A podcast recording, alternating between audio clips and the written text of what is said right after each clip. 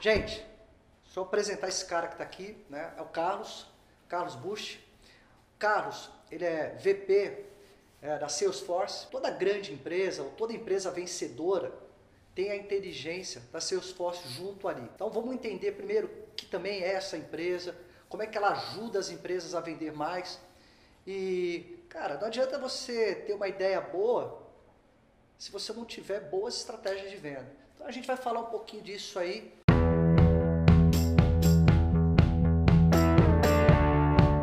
Obrigado pelo convite, estou super feliz de estar aqui com todos vocês. É, o Bush não é o mesmo, né, para não associar com o Bush americano aí. Já até pedi autógrafo. É, né, e, e a Salesforce é uma empresa que, que protagonizou muito no mercado mundial, né, uma empresa que, que tem 21 anos hoje. 21, 21, 21 para 22. 22 fiz agora, 8 de março fez 22 Boa, anos. É, foi a empresa que trouxe um modelo diferente para o mercado, né? Que ela, ela começou a permitir que as empresas não precisassem comprar mais o software e, pa, e passar a pagar um valor mensal. Isso democratizou o acesso. Né? E uma empresa se especializou exatamente em ajudar as empresas a prosperar. Vendas, obviamente, foi o primeiro pilar, né? até pelo nome da empresa. Mas eu estava pensando que você fez a pergunta, né?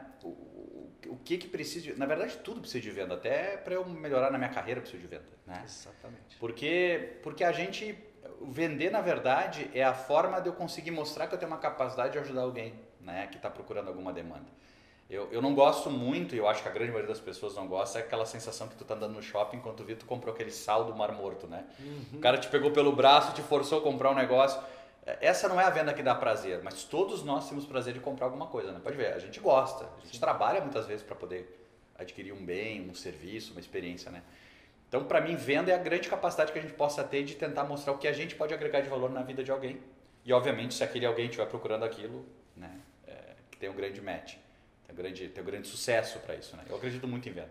E o conceito de vendas hoje, cada vez mais, é, você acredita que ele está é, Primeiro, eu me coloco é, no sentido de ajudar alguém, de ser útil para alguém, e naturalmente aquilo que eu vendo vai entrar é, de uma forma muito natural, né? Como é que tem que ser, da sua visão hoje, cada vez mais, o comportamento daquelas pessoas que estão ali na, vendendo um produto ou um serviço? Como é, como é que funciona a cabeça do, do, dos consumidores e do público-alvo aí no geral? Como é que é a tua visão hoje disso? Interessante isso, né? Porque eu vou falar da minha experiência, obviamente que, que, eu, tô, que eu vou colocar aqui, não existe o, o eu sempre digo, né? não existe a regra única, né? Sem dúvida. São, são visões, né? Eu acredito muito no servir primeiro. A gente estava falando antes até de, estar aqui uh, agora ao vivo. Por que, que eu, eu, coloco muito essa coisa de servir primeiro? Porque eu acho que se a gente tiver a, a capacidade, o posicionamento genuíno de tentar agregar valor para alguém, a gente provavelmente vai conseguir a coisa mais real da transação. Então, venda para mim ela se traduz muito se eu sou um, um, vendedor focado em tentar atender as pessoas primeiro antes do meu interesse, sem dúvida eu vou ser um protagonista em venda. Não tenho dúvida. Uhum. O exemplo que eu gosto de dar é num restaurante. A gente chega num restaurante, imagina que nós dois sentamos agora para almoçar e alguém chega, eu digo: "Ah, eu quero um filé com fritas", sei lá. E aí o garçom chama para mim: "Carlos, o filé não está muito bom hoje não, cara. Quem sabe pega um frango. O frango está bem melhor e ele é 13 reais mais barato." Poxa. Ou seja, o cara mostrou no speech dele, no discurso dele, que ele está muito mais preocupado em me servir, porque ele me ofereceu um produto mais barato, inclusive. Uhum. Né? Então, provavelmente ali, tudo que ele vier me oferecer, que ele vai tentar colocar, a confiança que eu estabeleci naquela relação é muito maior. Então, eu, eu sempre tento trazer que vendas primeiro é servir alguém.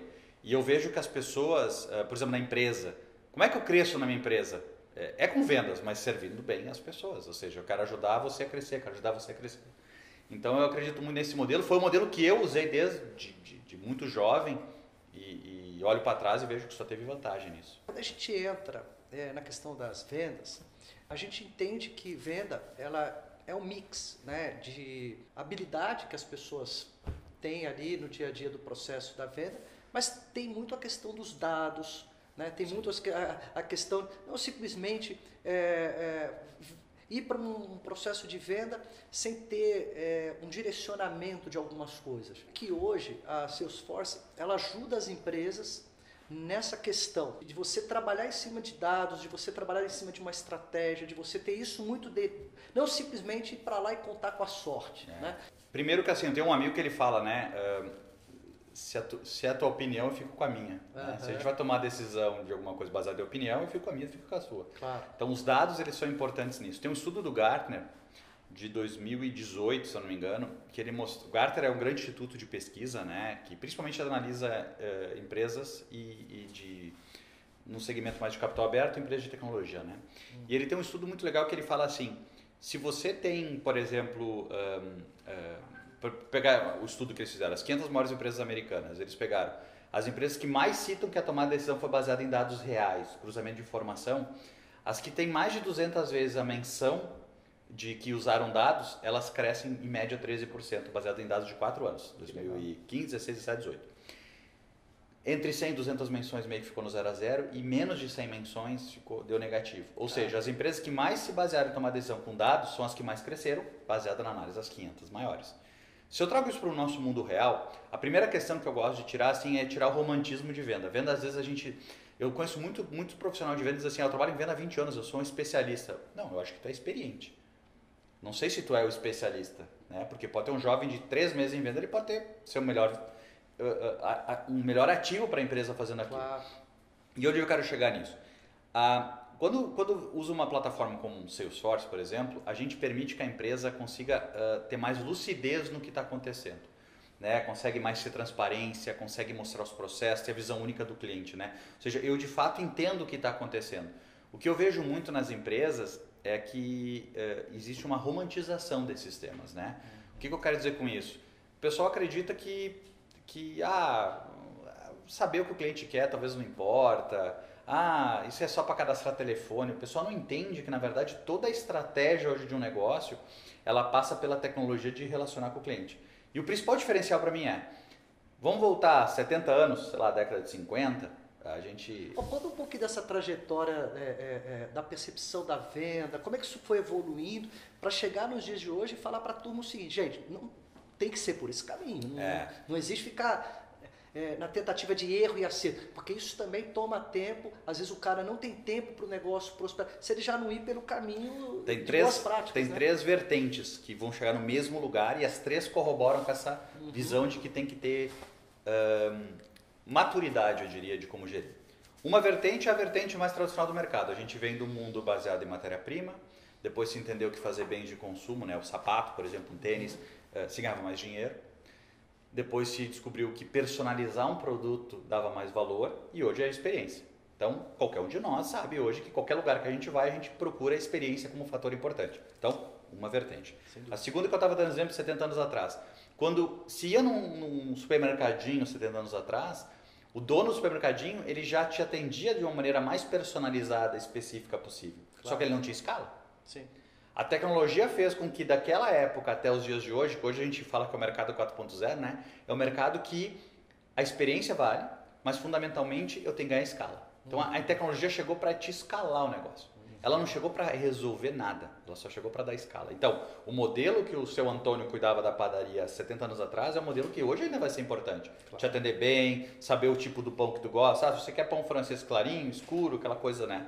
Até brinco que antigamente já tinha CRM, era o caderno de registro de mercadoria, né? Exatamente, né? exatamente. Que é a segunda vertente. E tem uma terceira vertente que é a vertente mais, eh, como é que eu vou colocar assim, mais romântica da história, que é assim, a gente vem desde a Grécia falando que o conhecimento era o mais importante, importante, tá? Um parênteses. Não quer dizer que as coisas deixaram de ser importantes, é que se, se criaram novas importâncias, novos elementos. Então, vinha da sabedoria, depois em Roma veio pela riqueza, dinheiro, depois veio petróleo, ouro negro, como chama. Hoje é conhecimento no sentido de informação, que é a terceira vertente. Então, se tudo aponta para eu ter mais informação do que está acontecendo, entregar melhor experiência e ter escala, o, o que, que as pessoas não entenderam que o CRM ou a plataforma de tecnologia é o, é o que fazer isso? E o que uma Salesforce fez há 22 anos atrás foi de trazer ao mercado uma solução que fosse mais democrática.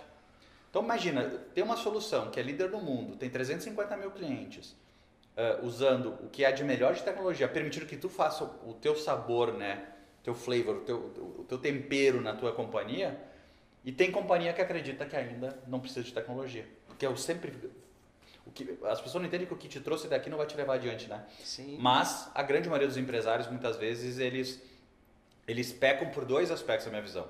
O primeiro é esse comodismo de achar que né, uh, são elementos passageiros, né? por mais que a história aqui, eu trouxe três exemplos de história que montaram. E o segundo é que às vezes eles erram por romantizar. O que eu quero dizer com isso? Ah, eu vou comprar uma tecnologia que vai resolver então. Não teu mindset, se tu entender as variáveis que fazem isso ser importante, aí sim o CRM vai ser a ferramenta certa para ti. Porque só a ferramenta é, é comprar uma torneira, né?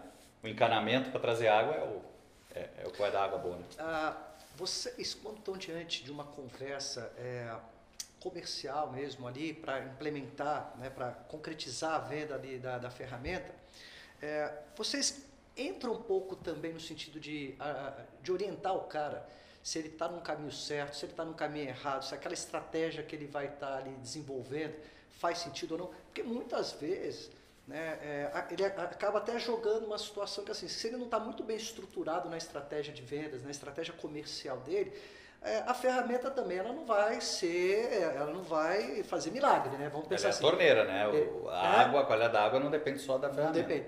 Então vocês acabam entrando um pouco nesses aspectos. Como é que, como é que isso funciona? Né? Porque é, vocês querem que de alguma forma esse cliente ele seja um cliente perene, né? Que esse cliente seja um cliente recorrente, mas e esse cara tem que olhar resultado, mas também ele tem esse outro ponto que é muito importante, né? Ele tem que estar com a, com a casa mais arrumada, né? Nesse sentido. Né? Não, sem dúvida, até porque de nada, nós temos um valor, uma, um, um, dos principais valores da companhia, que é o, o sucesso do cliente. Né? Claro. É o modelo de negócio, porque o, o, a gente só cresce se o cliente crescer. Sem dúvida. Porque se o cliente não crescer, ele não vai ficar com a gente, então logo a gente não cresce. Então, claro. E a gente, é a empresa que mais cresce no segmento, é, mostra que tem dado certo. Mas eu só queria alinhar uma, uma, a minha resposta fazer só um, uma observação. Uh, o modelo de negócio da Salesforce é um modelo de oferecer a tecnologia uhum. né, como um serviço, como um meio de acelerar e fazer a disrupção do negócio.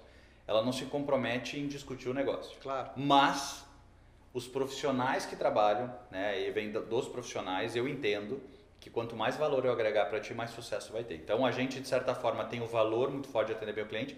Eu só não quero passar a impressão que é obrigação da empresa de fazer, tá claro, né? Tá claro, né? Tá claro, só para você tá disclaimer. Mas eu acredito, lembra do, do, do, servir primeiro que eu falei? Sim. A minha vida foi sempre isso, né? Eu sou uma pessoa que, qualquer cliente que tiver na minha frente, as pessoas que trabalham comigo, acredito que a grande maioria dos profissionais da nossa empresa, o objetivo é que tu tenha sucesso. Então, se eu ver que alguma oportunidade de melhoria tu tem, alguma coisa que não está adequada, teoricamente, moralmente é meu dever te, te sinalizar para onde ir. Claro. Né? Obviamente que a gente tem parceiros que, que, que vão nos clientes ajudar, o, o, o, que eu quero, o, talvez eu acho o ponto mais importante trazer é o seguinte: uh, nunca compre uma tecnologia achando que é ela que vai resolver, ela vai te escalar. Perfeito. Se você tem sucesso numa venda com um cliente, a tecnologia vai ser fantástica para te escalar aquele uhum. exemplo.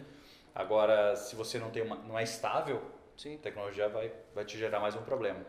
Mas, obviamente, a solução já vem com melhores práticas, ela já vem com, com talvez preocupações que talvez muitos empresários nunca tiveram e que ela vai chamar atenção, né? Então, por exemplo, o mercado fala muito de, de acrônimos, muitas siglas, né? Mas o NPS que fala coisa do tipo. Então, talvez ela vai deixar mais à tona uma variável que é saber quem são os clientes mais satisfeitos ou menos satisfeitos com a tua marca, uh, para que tu possa empoderar. Ela pode te ajudar a te mostrar onde tu mais perde, ela pode te mostrar onde tu mais ganha. Então, a tecnologia talvez vai, ela vai botar, na, botar uma luz mais forte, talvez em alguns aspectos que tu eventualmente não estava uh, prestando a devida atenção antes, né? Ou talvez não tinha nem conhecimento que podia ter, né? Que acontece muito, né? E, cara, vendas na tua vida, como é que surgiu? Como é que foi essa história aí? Pô, é, conta, conta pra gente um pouquinho da tua trajetória, pra gente entender como é que esse, esse bichinho aí da, das vendas. Das vendas, né? né? Picou de jeito lá no sul, né? Lá no interior do Rio Grande do Sul. Lá no Rio Grande do Sul. Não dá pra falar cidade pequena porque meus pais ficam chateados, né? Mas é uma cidade do interior do Rio Grande do Sul, cidade pequena. Eu, eu eh, enfim, a minha carreira começou uh, de maneira muito simples, etc. E eu acabei com com 14 anos eu tive o primeiro emprego, né? E aí desse emprego me possibilitou chegar próximo à informática e depois que me eu acabei trabalhando em trabalhando na ONU, por exemplo. Em, com 19 anos eu fui contratado pela ONU para fazer consultoria em grandes empresas, grandes governos na América Latina na época. E quando eu saí da ONU para trabalhar no mundo Microsoft, eu logo no início eu vi uma grande oportunidade. Como eu sempre tive um pensamento de o que, que eu poderia agregar na, na, minha relação contigo, como é que eu posso te servir melhor, eu, eu sempre fui muito genuíno nisso. Isso naturalmente me levou à venda. Porque quando eu ia, como eu era técnico, pense, o cara da TI normalmente a gente tem aquela visão que é o cara que não conversa, né? Sim. E, e, e, e eu era super tímido também, então não, não tem nenhuma, nenhuma desvantagem com nenhum cara de TI, não, era a mesma coisa. Só que eu entendi que o mais importante do meu trabalho era entender a necessidade das pessoas. Então eu passei a conversar, escutar, interagir. A um ponto que em poucas semanas, eu durante o dia, eu passava o dia nos clientes conversando Uhum. e à noite eu passava desenvolvendo os softwares da minha empresa. Legal. A ponto que os clientes compravam, eu não precisava vender. Porque como eu escutava e eu estava sempre próximo, eles tentando ajudar os clientes, o cliente olhava e dizia assim, é isso que eu quero. Por isso que eu sempre falo que vendas é servir, porque no momento que eu te entrego uma solução para o que tu busca, não tem por que tu, tu procurar outro, não tem por que tu questionar o preço. Então eu aprendi desde cedo, a venda foi, na verdade, ela, ela surgiu para mim como uma forma de eu conseguir ajudar as pessoas. A minha transação, eu, eu, na verdade, eu, eu, eu entrei como compra, né? Eu era um cara que operacionalizava a compra de um cliente, né? Eu sempre coloco isso. A gente não gosta de compra, a gente não gosta de, de, de, de, de fazer uma transação de algo que nos foi vendido, a gente gosta de comprar, né? Então a venda iniciou assim para mim, isso com 20 anos, e tá aí, há mais de 20 anos eu estou nesse mercado só com venda, liderando grandes operações com muitas pessoas. E vendas dos mais variados, eu trabalhei em todos que é, tudo que é segmento na América Latina, de tamanho de indústria. E eu posso dizer com toda certeza, né? O grande ativo que as empresas têm é a capacidade delas aceitarem que elas precisam sempre fazer algo diferente, algo uh, melhor, mas mais importante, não é algo novo, tá? É algo melhor. Então, às vezes a gente acredita que as empresas quebram porque elas não foram melhores no que elas faziam. Não, elas daqui a pouco não fizeram de um jeito melhor percebido pelas pessoas. Às vezes o que eu como consumidor vejo que é melhor, não quer dizer que a empresa teria que ter botado mais dinheiro, que teria que ter eh, trazido uma nova tecnologia. Né? O exemplo que todo mundo fala é Blockbuster, né? A Blockbuster não deixou de ser quem ela é porque entrou uma tecnologia de streaming pela internet. Não, isso veio depois. O que mudou foi, entrou uma empresa que disse, eu não vou te cobrar multa. Entrou uma empresa que disse, tu não precisa vir buscar o filme, eu vou te entregar na tua casa. Só isso. É tão simples quanto isso. É se eu fosse dono de uma padaria, vou inventar aqui um exemplo na hora aqui, não foi planejado, é dizer assim, Carlos, se tu compra pão todo dia aqui, fica tranquilo, vai ter um cara que vai levar pão na tua casa. Eu não sei se isso funciona, se é economicamente adequado, mas esse propósito de pensar num jeito que vai ser melhor para o Carlos é o que faz as empresas prosperarem. Algumas ideias às vezes não se viabilizam, mas é isso que viabiliza. Isso é vendas. É, eu tenho um, tenho um exemplo rápido uhum. disso também. É, um açougue perto da minha casa, né? eu ia lá fazer compra de carne e tal. Aí a primeira vez que eu fui lá nesse açougue, é, e você vê que isso não depende do cara ser um gigante, do cara ter as melhores assessorias de marca, mas depende do cara entender essa, essa questão de servir, Propósito. que eu acho que é onde você realmente bateu na tecla principal, né? E dá lá um quilo de contrafilé, beleza, de contrafilé. Aí, qual é o seu nome? Anderson. Sou Anderson, quantas pessoas são na sua casa? Por curiosidade. Senhor vai comer o contrafilé agora? Você está comprando? Vai congelar? Posso fazer o seguinte? Posso colocar em três saquinhos? Para facilitar. Que na hora que o senhor for tirar, não precisa descongelar toda a carne. Você já vai, já tá os bifes já que você vai usar naquele, naquela refeição. Eu olhei aquilo. Isso nunca ninguém tinha feito.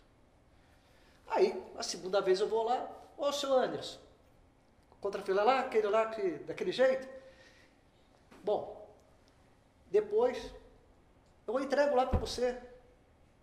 E depois, bom, qual a diferença de preço dele para o outro? Se custa 5 reais a mais, 5 reais a menos, eu não faço a mínima diferença. Mas ele conseguiu capturar ali exatamente essa questão de servir. Né? Experiência. Né? A experiência, né? Ele falou, primeiro, é, independente de ter uma carne ou um produto para vender, eu, a minha preocupação é com a sua experiência. Então, e isso quando você fala, principalmente aquelas pessoas que estão começando a empreender, ou aquelas pessoas que já estão empreendendo, é, sair um pouco da visão do escritório, né, do computador, do PowerPoint, no sentido de, pô, da minha cabeça criar a melhor estratégia para vender mais, pra... cara, vai escutar Escuta. as dores. É isso aí. E isso, e isso no dia a dia a gente faz muito pouco. Muito. É, e a chave do segredo está aí. E, né? e, e, faz pouco porque eu não, parte é arrogância, obviamente, a gente às vezes acha que sabe, né? Uhum. Mas parte às vezes é, é de. É, eu, eu, gosto de usar um exemplo, talvez muita gente está nos assistindo aqui tem uma idade muito mais, mais recente do que a gente, mas eu, o Porter foi grande, talvez um dos grandes nomes da administração de trazer Sim. modelos de gestão, né? E o desenho que o Porter trazia era que o cliente estava lá embaixo. O foco sempre foi ganhar mercado, market share. A discussão era competição. E talvez as gerações que empreenderam de lá para cá sempre focaram muito nisso. Então, é, é, talvez elas estão com foco, com a luz ainda em olhar penetração de mercado, olhar competição e não o cliente. Só que a nossa sociedade hoje, as gerações mais novas, são baseadas no indivíduo, né? A escala está nisso, né? A tecnologia Exato. hoje ela entrega muito mais para o indivíduo Exato. do que para as empresas. E onde eu quero chegar com o negócio do Porter? Se você pegar o livro do Porter, o principal deles, sei lá, tem 250 páginas, você não acha três vezes a palavra cliente no livro. Um livro de administração de vendas, de negócio, de estratégia, fala cliente três vezes. Hoje em dia, a capa já está escrito cliente. E estamos falando de um livro de quanto tempo? Não, pô, só falando de uma década para trás, o livro ainda era, era best-seller. Olha que absurdo, né? É, porque, por isso que eu digo, a, teve uma mudança muito forte, mas às vezes não se. Às vezes, a gente associa que a tecnologia foi que mudou. Na verdade, o que mudou foi o protagonista. A tecnologia foi a forma que escalou ele, né? Porque quanto tempo a gente tem smartphone? Sei lá, 14 anos que ele ganhou volume, 15 anos, 17 anos, 10 anos. O iPhone está fazendo 14 anos esse ano, se não me engano, né? em setembro agora, de 2021. Então, a gente para para pensar, é muito recente. Por isso que muitos empresários ainda não se tocaram disso que tu falou. Mas o cara do açougue, ele não precisou de tecnologia, ele não precisou ter um consultor de uma Big Four dando exemplo para ele. Ele simplesmente pensou: puxa, se eu levasse esse pacote para minha casa e eu não usasse tudo, para congelar é melhor. Ou seja, ele, ele se colocou no teu lugar, ele serviu você primeiro. Uhum. Não se preocupou que ele ia gastar mais saquinho plástico, que ia demorar mais para cortar, que ia... sabe? Então, eu acho que essa é a grande essência de vendas. Eu, eu, eu faço muito nos treinamentos, mentoria, tudo que eu me envolvo também é, é, no meu trabalho. Eu sempre penso assim: eu não gosto de ensinar técnica para as pessoas. Existe técnica, técnica é super importante. Tem técnica aqui que você faz depois bota o preço? Claro que tem. Tem melhores práticas. Só que a técnica eu crio dependência. Eu faço você repetir o que eu digo. Quando ensina a pensar essa essência, você pode fazer até melhor. Então acho que o empresário às vezes ele busca vezes solução pronta, né? E, e o que você trouxe do seu açougue para mim, eu já quero até saber qual é o açougue, porque eu como um bom gaúcho já ia resolver um problemão. Mas, cara, é, é, é, muito, é muito fantástico, né? A gente parar para pensar nisso, né? E, e, é, e, como, é que, como é que as empresas... Né? Porque a gente está tá, tá passando um processo de transição, tá? Então, vamos, vamos pegar aí que a gente tem aquelas empresas nos modelos mais tradicionais, uhum. que venceram, a gente está olhando aí as startups que já vêm com uma cabeça diferente, com uma visão diferente, um processo de escala, com foco na experiência do cliente, na jornada do cliente, tudo aquilo que a gente já entende que não dá para ser outro caminho.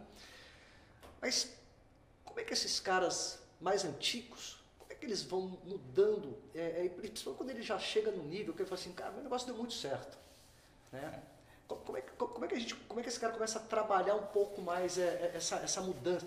É, é, porque não é tão simples não, também. Não né? é simples. Não é simples. A gente pega o mercado financeiro, né? O mercado financeiro é um mercado que não existe um bem físico, uhum. sempre foi serviço. É, tem novos entrantes chegando, fazendo uma disrupção no mercado. Por exemplo, a gente tem bancos, uh, vou pegar o exemplo do Nubank, que é um dos mais falados, que hoje já tem valor de mercado maior que grandes bancos centenários. Sim. Né? Por quê? Pô, muito, mais, com muito menos oferta, muito mais focado, porque ele não tem as restrições que trouxeram aquelas empresas até ali. Eu tenho um exemplo, uma história que eu conto sempre, que eu acho que ela é muito impactante. Que eu brinco que é a história do 1,40m, isso ficou gravado, assim, que é assim, ó. Quando fizeram aquela, o ônibus espacial, que é chamado Space Shuttle, né, para levar o homem para o espaço, a NASA tinha feito um projeto daquele, daquela, daquele equipamento uh, muito maior em termos de tanque de combustível do que foi implementado. É.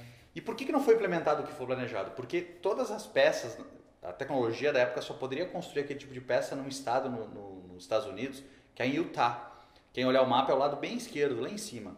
E toda a montagem das espaçonaves tinha que ser feita lá na Flórida, né, que é bem no sul à direita, para o lançamento. Então não tinha uma forma de trazer aquele tanque de combustível daquele lugar até a Flórida sem ser por trem.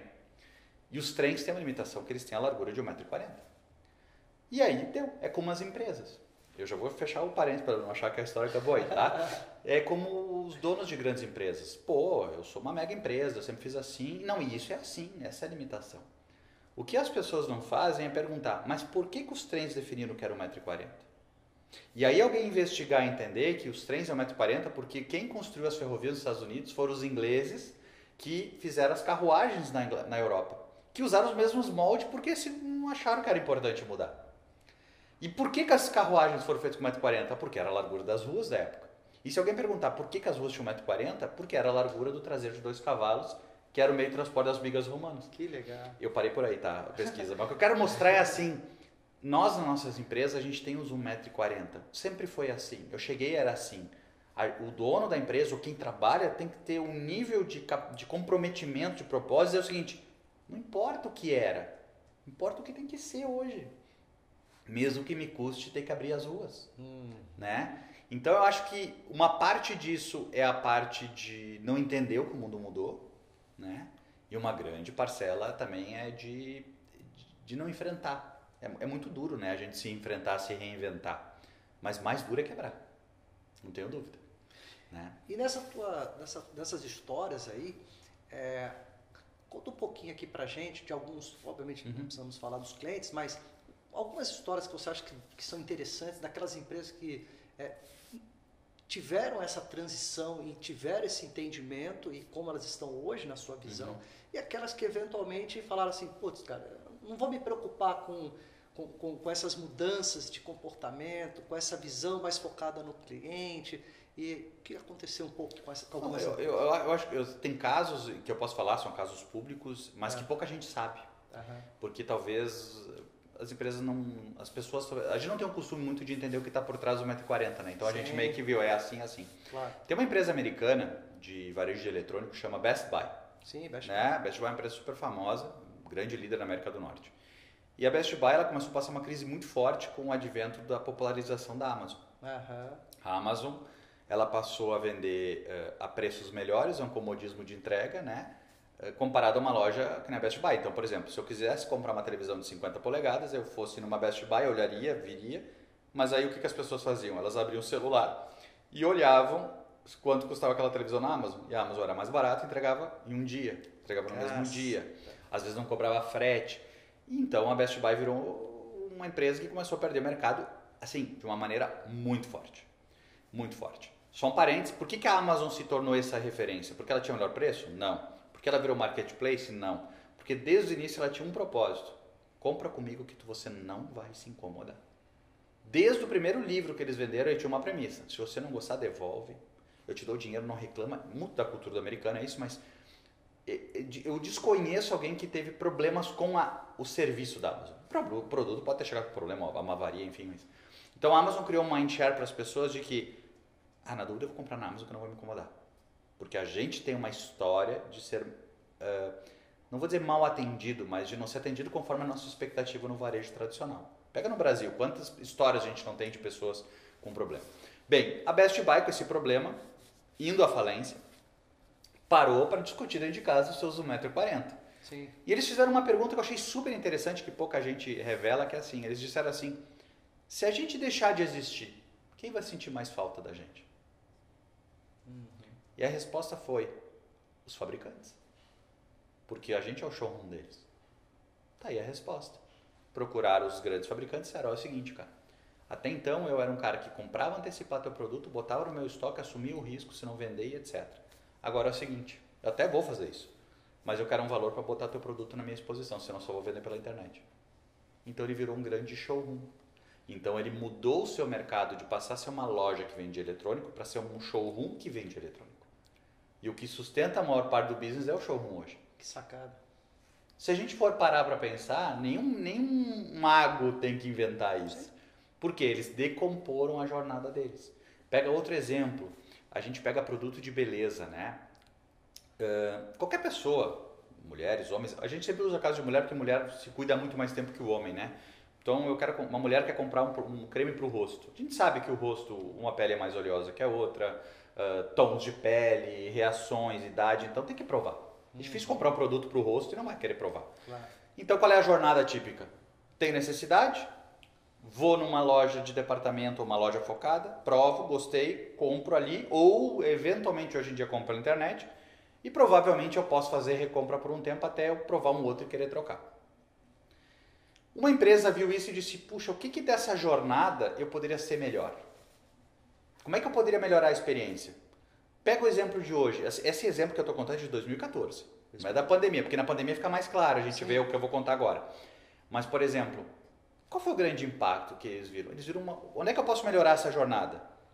Na experiência de provar. Por que eu tenho que fazer sair da tua casa e até uma loja provar? Eu vou mandar para tua casa.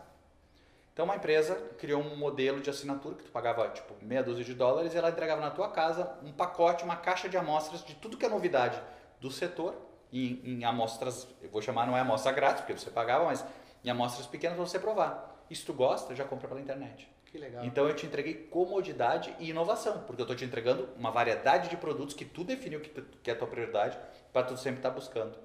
Então é uma empresa que fez o que com isso? Ela fez com que as grandes lojas que vendiam produto de beleza nos Estados Unidos entrassem em colapso, porque as pessoas não iam mais na loja provar.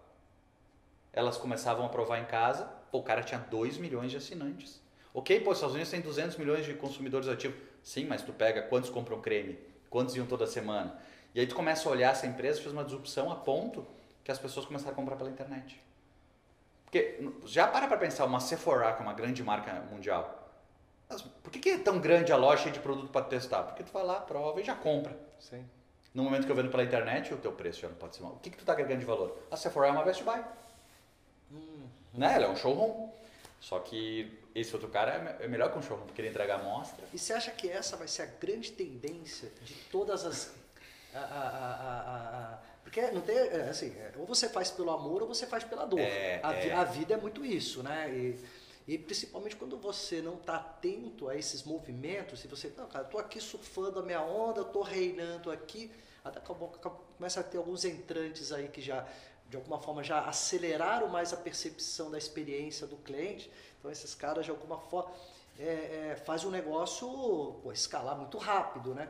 E aí quando você pega essas empresas maiores, que, na grande maioria são elefantes muito grandes, porque você tem estrutura de loja física, você tem muita gente, você tem a complexidade desse cara. É mudar ali o Titanic, né, de rota, né? Vamos, vamos pensar assim, porque tá vindo um cara aqui com a lanchinha aqui. É, é o mundo das né? startups, né? Se a gente olhar, é por isso que, que tem disruptado.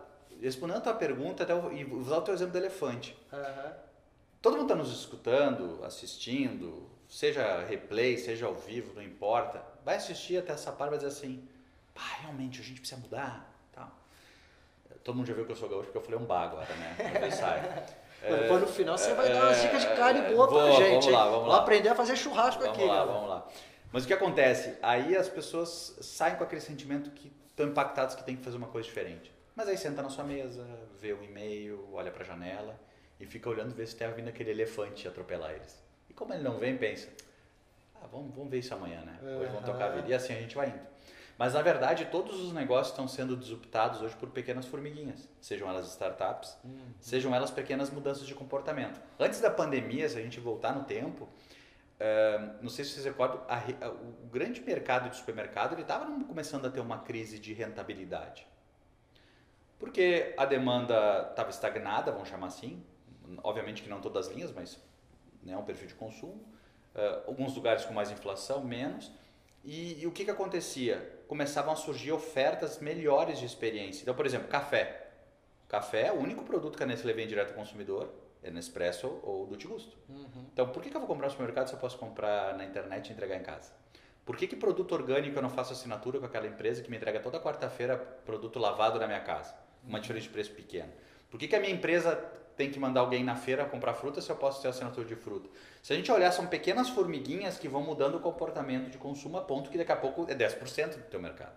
Não, e tem, tem um ponto importante que você está colocando aí, é, que boa parte das pessoas, elas perdem tempo, gastam mais dinheiro. Né? Se você falar assim, ah, é prazeroso ir fazer a compra do mês no supermercado, quem, quem, quem fala que assim, ah, que prazer eu tenho de ir lá, quer dizer... Exato é, é, difícil de alguém que fala que, pô, isso é uma, é coisa que eu tenho o maior prazer do. Fala, cara, quanto tempo você gasta para fazer isso? Sei lá, 3, 4 horas. Cara, 3, 4 horas você vai curtir com o teu filho, você vai fazer uma caminhada. Então você começa a ganhar tempo com coisas que teoricamente você estava perdendo ali, que eram muito mais coisas de obrigação do que uma coisa de prazer, e você começa a trazer esse tempo a teu favor e melhorar o teu processo de qualidade de vida, né? E você vai, vai vai começando a gerenciar melhor o teu tempo, exato, né? Exato. Então, então vai ser um aprendizado para as pessoas isso, né? É, mas o problema é que a gente sempre olha achando que um competidor vai fazer isso com a gente. Na verdade, não existe competidor. Uhum. Existe o cliente. Uhum. O que, que vai sensibilizar mais o cliente? Ah, isso aqui seria melhor. Se você pensar assim, você vai achar a solução do seu problema. do seu problema como fornecedor, como comerciante, como agora se a gente só olha para o competidor, o que os outros estão fazendo, como é que a cadeia, vou dar um exemplo, né?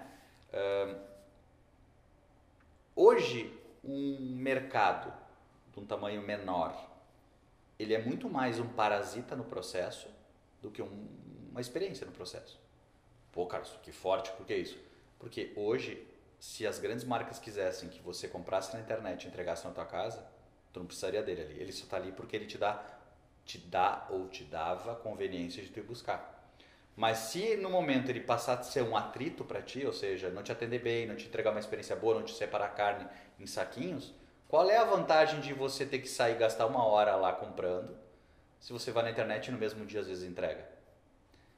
Entende? Então, obviamente que isso não é, não é para todo território que eu estou falando, etc. Mas o que eu quero trazer é, eu tenho que fazer essa pergunta para mim se eu sou dono do negócio.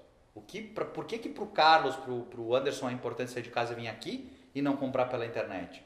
Pô, mas a internet está? Não, a internet só está dando escala. Sim. Ela está permitindo que gente com formatos diferentes possam vender coisas similares. E aí tu para para pensar, quanto uma, uma, as grandes marcas, uma Unilever vende? ela precisa realmente para te vender o, o, sabão em pó do cara ela venderia pela internet? Uh, o cara que vende chocolate. Então, o, o, e, e, e, assim, a gente, eu vou dar um exemplo aqui de São Paulo para mim, que é muito importante, do gaúcho, né? Você quer comprar erva mática, uma coisa que o Rio Grande do Sul, o cara tem que comprar erva. Tirando uma, uma grande rede gaúcha de supermercados que tem aqui, que, é que pode comprar, você não tem muita opção de comprar erva. Sim. Se um cara que quer vender erva, ele vai querer no supermercado vender, por exemplo, em qualquer outro lugar, ele vai ter que pagar para ter aquele espaço no supermercado, porque o supermercado é um showroom também, né? Ele cobra já por, por, por espaço, ele te cobra por volume, tem um monte de variáveis para você ter aquele espaço. Aí o cara começa a vender pela internet. Aí, mas o porquê que a Coca-Cola também não faz isso? Por que, que a Unilever não faz isso? Ou por que, que não fizeram ainda? Ou será que não vão fazer? Uhum. Por que, que uma Nestlé já tem produto que vem direto ao consumidor e não tem outros ainda? Então, é, eu estou falando uma coisa que é, tem uma disrupção muito grande, tem, tem uma cadeia de pessoas envolvidas, tem complexidade logística. Mas se eu estou olhando para isso, que todos os nossos consumidores conseguimos entender, pô, e, e para o teu negócio? Não tem alguém que pode fazer uma disrupção baseada na expectativa para quem tu vende? Então eu acho que, que, que, que, que a grande falha das pessoas é que elas só enxergam o modelo Porter ainda. Olha para o competidor. Que quem vai me derrubar é o competidor. Não, quem vai te derrubar é o cliente. Em cima desse ponto que você está colocando aqui, é que, pô, primeiro, cara, brigadão por essa aula. prazer é, é meu. Eu vou te falar. Vou ficar três horas batendo nossa, papo, é, um papo bom. Que coisa prazerosa a gente poder estar tá acessando tanta coisa boa aí. Eu sei que a turma que está aqui com a gente no canal, putz, cara, é assim, tá tendo uma aula gigante, uma oportunidade única, porque não é todo dia que você vai estar frente a frente com esse cara aqui. Né? E, cara, e, e então, o que a gente está olhando é o seguinte é, cada vez mais, cada vez mais, na hora que o cara está montando lá o business plan dele, que ele está montando assim, eu vou montar um negócio, né? ele tem que ter em mente exatamente como ele vai trabalhar bem a experiência desse cliente, no sentido de falar, por que, que esse cara vai me desejar? Então, assim, eu não sou simplesmente uma prateleira que vendo algo, eu não sou simplesmente, assim, é, que esse cara vai comprar comigo, ele vai comprar o desejo de estar aqui. Então, ou seja, ele primeiro entender se ele tem as respostas para esse desejo. Se ele tiver as respostas para esse desejo, ok, aí ele vai lá e faz tudo aquilo que ele tem que fazer para montar o negócio. Mas se ele não tiver a resposta para isso, simplesmente for brigar por preço, simplesmente é aquele mar, aquele mar vermelho, né, que fica todo mundo ali se degladiando, né, e o cara não pensa fora da caixa, né. Então você entende que hoje é imprescindível para quem vai montar o negócio ter muito claro isso em mente, na tua visão. Eu, eu, eu dou um pra, passo. Para fazer o negócio prosperar. Porque não, assim, não, não, abrir a porta, beleza, né? Vai lá e abre. Para fazer o negócio Eu, acho assim, né? Como a, isso é muito novo, Sim. essa mudança comportamental da nossa sociedade, a escalabilidade da tecnologia é muito recente, as, a gente tem hoje cinco gerações vivendo né, ao mesmo tempo. Sim. Primeira vez na história que a gente tem tanta gente, porque cada vez a gente está com uma expectativa de vida maior, então estimam-se que cada geração é em torno de 25 anos, então se a gente pegar, obviamente que eu não tenho do primeiro ano ao último dos 25, seriam 125 anos, mas eu consigo pegar uma janela dessas pessoas e cada vez eu vou ter mais isso. É, e falaram até um pouco que isso cai para 10 anos daqui para frente. Provável, por, por diferença, sim. A, a, a, a, tecnologia ela acelera a mudança de comportamento ah, é. de uma forma muito gigante. Né? É, porque ela está focada nas pessoas agora e não sim, na empresa, né? Sim. Antes o computador não era pessoal, ele passou a ser pessoal. Sim. Né? Então, mas onde é que eu quero chegar? No momento que eu tenho cinco gerações e, e provavelmente a maior mudança vem nas duas gerações que estão aqui, que não são as mais ativas econômicas, a gente ainda não sentiu o impacto real. É verdade. É verdade. Então, cada dia que passa, o impacto vai ser maior, não porque tem uma mudança, mas porque aquele público vai começar a ter mais poder. Hum. Porque tem muito dono de lugar que diz assim, né, falam, falam tecnologia, o elefante não vem, e quem compra é o senhorzinho de 50 anos. Sim, mas eu de 50 hoje, amanhã é o de 40, amanhã é o de 30, amanhã é o de 20, já foi o de 70. Exatamente. Então, o, que, o, que, o grande ponto que, que a gente tem que mudar é que a percepção tem que ser o seguinte: o que eu faço hoje que faz sentido eu existir para você?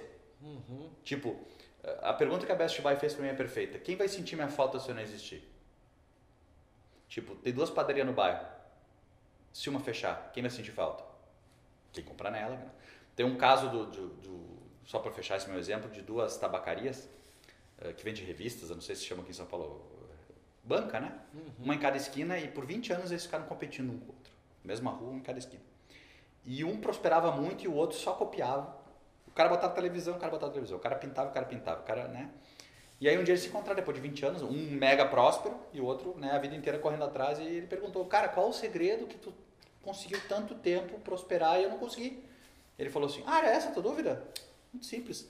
A minha banca tinha quatro olhos cuidando. Os meus dois e os teus dois. A tua não tinha nenhum. então a brincadeira à parte é assim, a gente acaba não olhando para o nosso negócio, a gente começa, fica olhando para o competidor. Uhum. E é o modelo que está hoje não tem startup que possa me ameaçar se eu estiver focado no cliente. Né? E o meu cliente pode ser pessoa jurídica, pode ser pessoa física, pode ser subnichado, não importa. Importa assim, se eu fiz o modelo que deu certo, ótimo, até aqui foi legal, bem, mas agora o que eu posso fazer para dar mais certo para você ou para aumentar uma quantidade? Então esse esse mindset, esse pensamento, essa busca constante de entregar algo melhor, não pode ser algo que te tira o oxigênio, se sentir ameaçado, que é o que muitos levam como problema mas sim uma oportunidade. Porque a maioria não pensa assim. Tem um estudo do Paul Rukins, que tem até um TED dele, que ele fala assim, que em momentos de dificuldade ou desafio, uh, de cada 10 pessoas, só duas, não, de cada 100 pessoas, só duas, ou seja, 2%, fazem coisas diferentes. 98% ou fazem mais da mesma coisa ou menos da mesma. A gente viu na pandemia isso. Hum. As pessoas congelaram os seus negócios, tiveram que fechar, não sabia o que fazer. Enquanto um restaurante ficou por seis meses esperando que abrisse para botar as pessoas para dentro, teve um, 2% deles que no primeiro dia já botou um prego na porta, abriu uma, uma janela e disse: Eu sou televenda, eu sou drive-thru. Entende? Estou é, é, pegando um exemplo rasteiro, mas eu quero trazer o seguinte: é, é, muito pouca gente entende que tem que se adaptar. A gente é muito preso a conforto. A, né? Deixa eu te falar uma, uma coisa. Até uhum. A gente está chegando, gente, no nosso final aqui, né? Pô, é, é uma aula aqui gigante de coisas. É, você parte de um ponto que para mim é crucial: servir. Perfeito. Mas antes desse ponto servir, existe um outro ponto que, na minha visão, que é as pessoas estarem de alguma forma equilibradas emocionalmente nas suas vidas pessoais. Não, é, não adianta a gente pensar num negócio de sucesso, em executivos de sucesso, se você, como ser humano, de alguma forma, você não está ali bem trabalhado, seja na sua evolução espiritual, seja na saúde, seja ali colecionando bons momentos e, e com isso contando boas histórias na sua vida e trazendo uma leveza para a sua vida. Porque a partir do momento que você tem isso muito bem resolvido, naturalmente você vai para o mundo dos negócios com uma, uma coisa muito mais leve a ser tratada.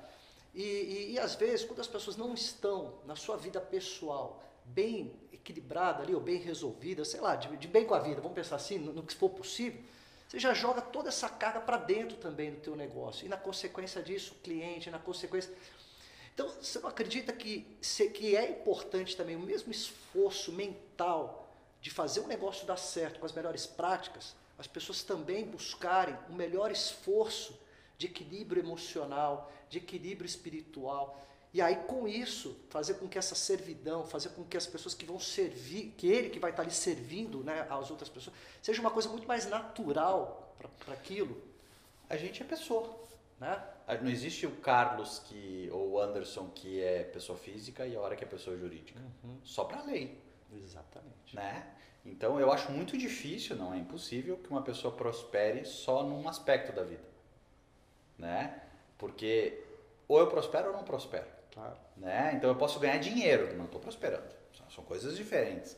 Então eu acho o equilíbrio que eu, de vida ele é fundamental. Não é equilíbrio, as pessoas confundem muito equilíbrio de vida com o sentido de dispor de um percentual do tempo para cada coisa. Não é isso que eu quero falar de equilíbrio. Até pode ser. Mas o que eu quero falar de equilíbrio é qual é o teu propósito, qual é a tua essência, tu faz de fato o que tu acredita.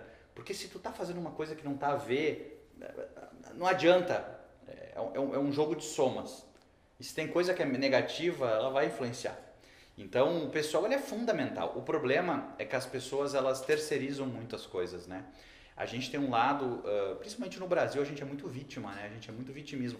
Eu, eu canso de escutar empresários dizendo assim, ah, com esse governo é um absurdo, é uma arte empreender. Mas é igual para todo mundo. O jogo é esse. Ninguém está me perguntando, eu, eu não estou julgando se tem jeitos melhores. Não é isso que eu estou falando. Estou falando assim, adianta eu dizer que o governo é o problema? Uhum. Eu já tô, eu já tô terceirizando que eu não vou bem porque é o governo. Mas o que vai bem, o que, que é? É a sogra? É a luz? É o que, que é? Então é um pouco disso, sabe? Eu acho que o primeiro aspecto que como pessoa a gente tem para o equilíbrio emocional, para ficar bem, é ninguém é vítima aqui, cara. Uhum. Ninguém é vítima aqui.